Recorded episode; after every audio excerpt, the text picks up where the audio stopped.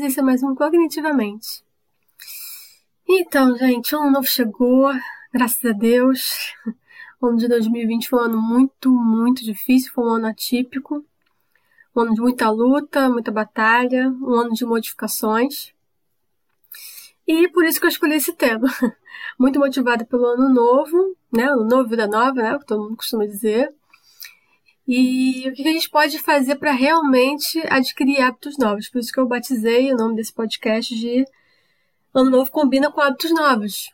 Porque no Ano Novo sempre tem essas resoluções, né? Que a maioria das pessoas começa a montar projetos e planos. Ah, eu vou, esse ano eu vou emagrecer, esse ano eu vou ser saudável, eu, esse ano eu vou fazer reforma na minha casa, esse ano eu vou parar de fumar, esse ano eu vou arrumar um emprego novo, enfim, vários projetos e planos que ao longo do ano não se cumprem ou então ficam pela metade do caminho porque as pessoas vão perdendo a motivação conforme o tempo vai passando. É sobre isso que a gente vai falar hoje.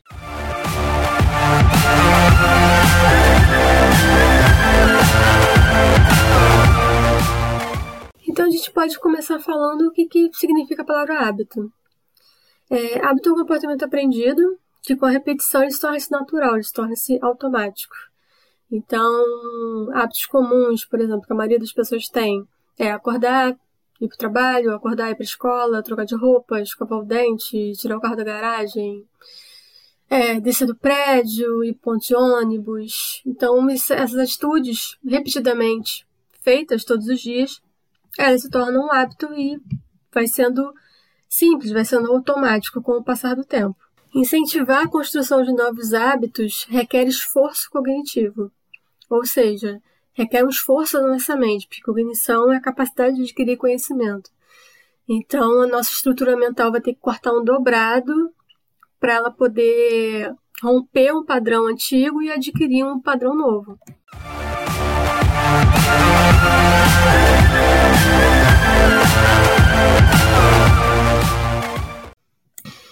Então, como é que a gente adquire um hábito bom, um hábito saudável e substitui por um hábito ruim? Como é que a gente muda isso? Como é que a gente vira essa chave? É muito comum, às vezes, as pessoas falarem: não, amanhã eu vou levantar e já vou começar a fazer diferente, né? Tudo vai ser da forma como eu tô, como eu tô imaginando. Aí ela acorda e vira pizza e ela vai fazendo tudo igual como se ela fez e nada se modifica. Por que, que isso acontece? Eu diria que existe um, um passo a passo que a gente pode começar a pensar e tudo começa, obviamente, na nossa forma de pensar, na nossa forma de enxergar aquela situação. Uma pedra de tropeço para a mudança do hábito, para, para se modificar um hábito, é a inflexibilidade do pensamento. Que na TCC, que é a área que eu trabalho, na terapia cognitivo comportamental, a gente chama de inflexibilidade cognitiva a inflexibilidade da cognição, do pensamento. É, se, por exemplo, a pessoa quer ter uma vida saudável, que isso é bem comum hoje em dia, né? Todo mundo quer ser fitness, todo mundo quer comer bem. E a pessoa quer mudar isso, só tá lá com o objetivo de ter uma vida saudável e ela quer começar a comer direito, de agora em diante. Mas aí ela fica pensando o tempo inteiro assim: a ah, comida saudável é comida com gosto ruim, é comida de hospital, é comida sem, sem sabor. Ela já fica nutrindo aqueles pensamentos dentro dela. E aí, quando ela entra numa loja, por exemplo, de comida saudável, que, qual o impacto que aquilo vai ter para ela? Ela vai olhar o rótulo e vai falar assim: hum, isso aqui é ruim. Por quê? Porque ela já pensa, ela já tem essa crença no pensamento dela de que aquela comida não tem sabor, então ela nem vai comprar, ou então se comprar, talvez deixe fique estocado dentro de casa no armário e ela nem vai fazer. Porque ela já imagina que aquela comida tem um gosto ruim porque ela é saudável. Então ela, ela fez essa associação dentro da mente dela, que na mente dela tem todo sentido, só que vai atrapalhar muito a formação desse novo hábito, porque esse novo hábito requer essa atitude dela, colocar essa, esse, esse projeto em, em vigor, digamos assim, a mudança, né, a mudança da, da, da alimentação. E ela vai ficar pensando o tempo inteiro isso. Ah, não, eu vou comprar essa comida, essa comida é ruim, eu não vou gostar. Então, deixa pra lá, eu vou ficar aqui comendo a mesma coisa que eu como a vida inteira.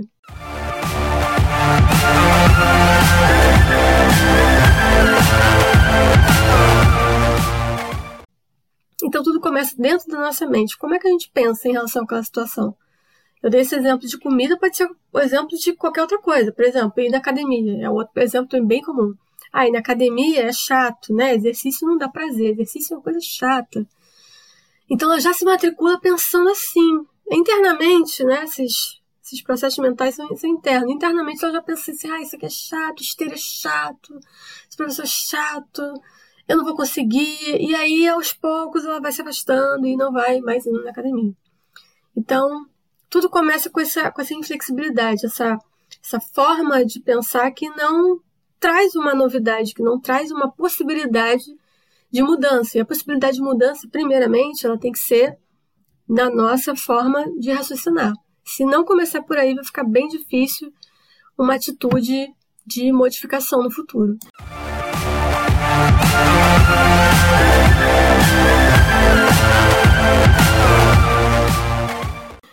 Então, falei sobre a inflexibilidade, que é algo bem comum e que atrapalha bastante a, a pessoa adquirir um novo hábito.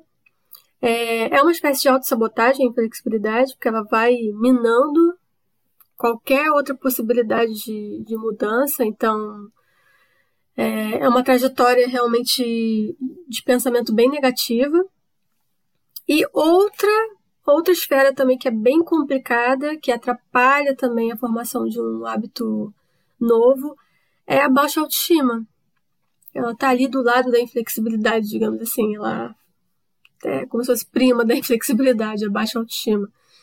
Ela também atrapalha bastante né, novos projetos, novos sonhos, novos planos para as pessoas adquirirem, para as pessoas conquistarem. Por exemplo, a pessoa tem problema com procrastinação, ela quer adquirir o hábito de estudar. Ah, quero, quero estudar, quero estudar para um concurso, quero estudar para entrar para uma faculdade, enfim. Quer ter o hábito de estudar todo dia. Aí ela começa pensando: não consigo estudar porque eu sou burro.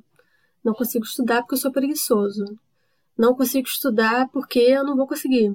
Isso é um fruto, é, é um, é um fantasminha, digamos assim, um filho é, da baixa autoestima. É um aspecto dentro da, da nossa estrutura mental que fica ali bombardeando a mente da pessoa e atrapalha bastante na hora de adquirir novos hábitos.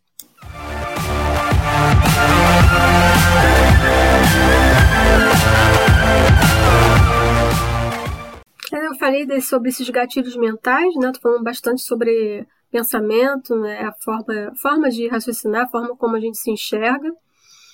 E também tem um outro aspecto que atrapalha bastante, que é o ambiente, que às vezes as pessoas não percebem que ele é um elemento talvez até primordial para a mudança de hábito.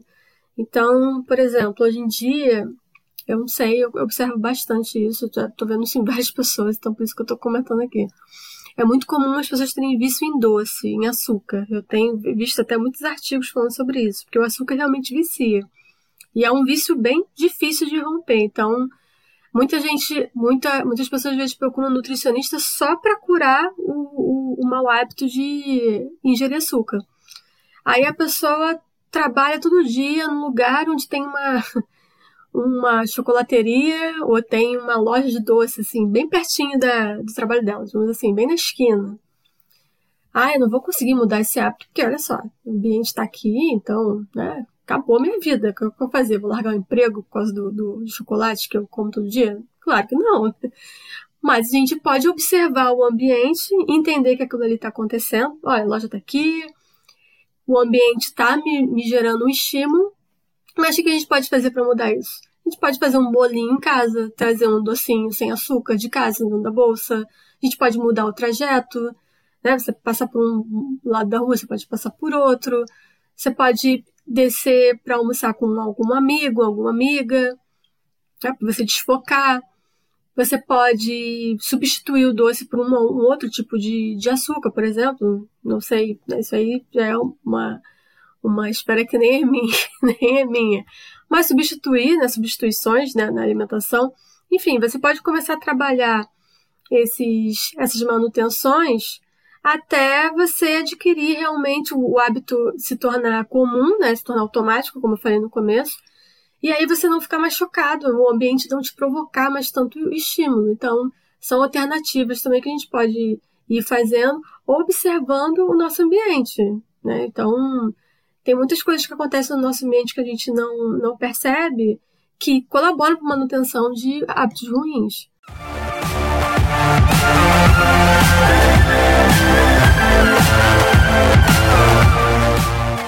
Outra coisa que eu observo bastante, bastante mesmo, e às vezes eu, eu escuto isso meus pacientes, é a maldita comparação. isso é um problema também que pode parecer estranho estar falando sobre isso, mas também prejudica bastante essa compreensão sobre os hábitos, sobre os nossos próprios hábitos. Então, vou dar um exemplo que eu que pode ilustrar bem essa situação. Por exemplo, uma pessoa tem muita dificuldade em juntar dinheiro.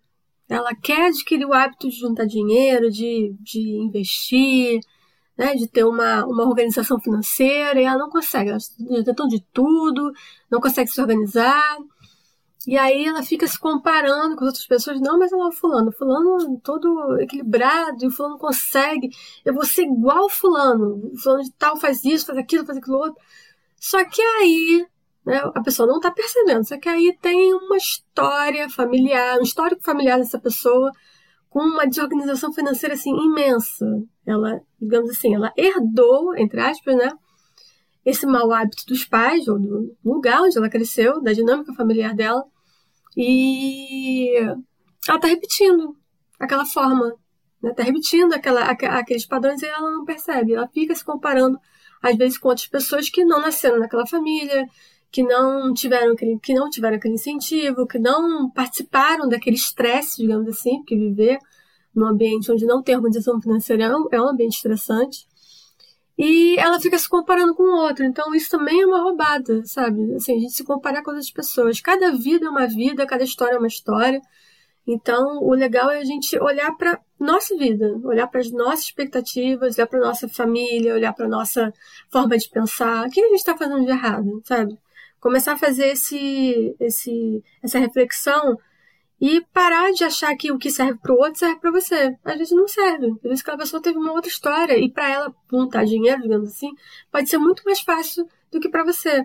Então, isso também é bom, ter uma compreensão mais ampla é, de por que, que aqueles hábitos ali acontecem e por que, que você acabou adquirindo aqueles hábitos. A gente, é legal levantar essas questões e fazer essa, esse tipo de reflexão.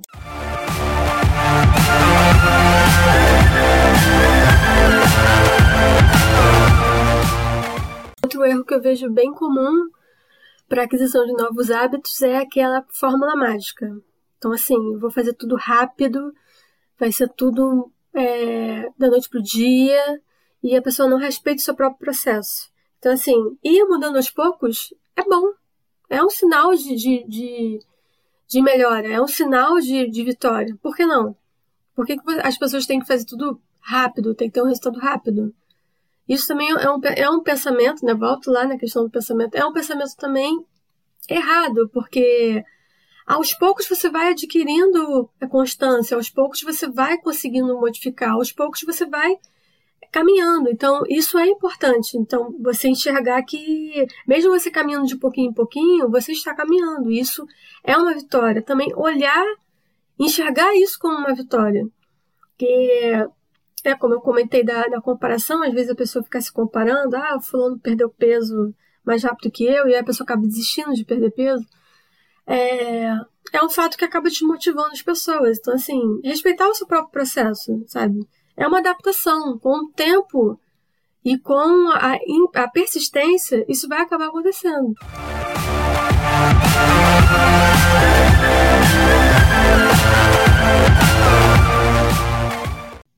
Mais importante, o mais importante de tudo, de tudo que eu falei, é não desistir.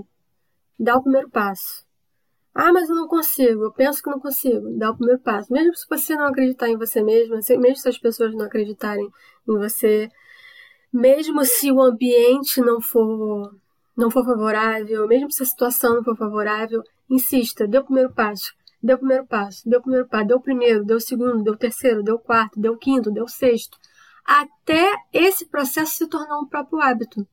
Que as próprias falhas, as próprias quedas vão fazer parte desse, desse processo de maturação. Então, isso também é importante, a insistência, insistir, mesmo que todo o cenário não colabore para isso. E não achar que essa motivação vai acontecer da noite para o dia. Ah, não, amanhã eu vou acordar super motivado. Não. É um trabalho mental, como eu falei no começo, é um trabalho, realmente é um exercício, é um exercício mental. Mas quando você partir para a atitude, você já vai se sentir mais forte do que quando você, antes de você ter começado.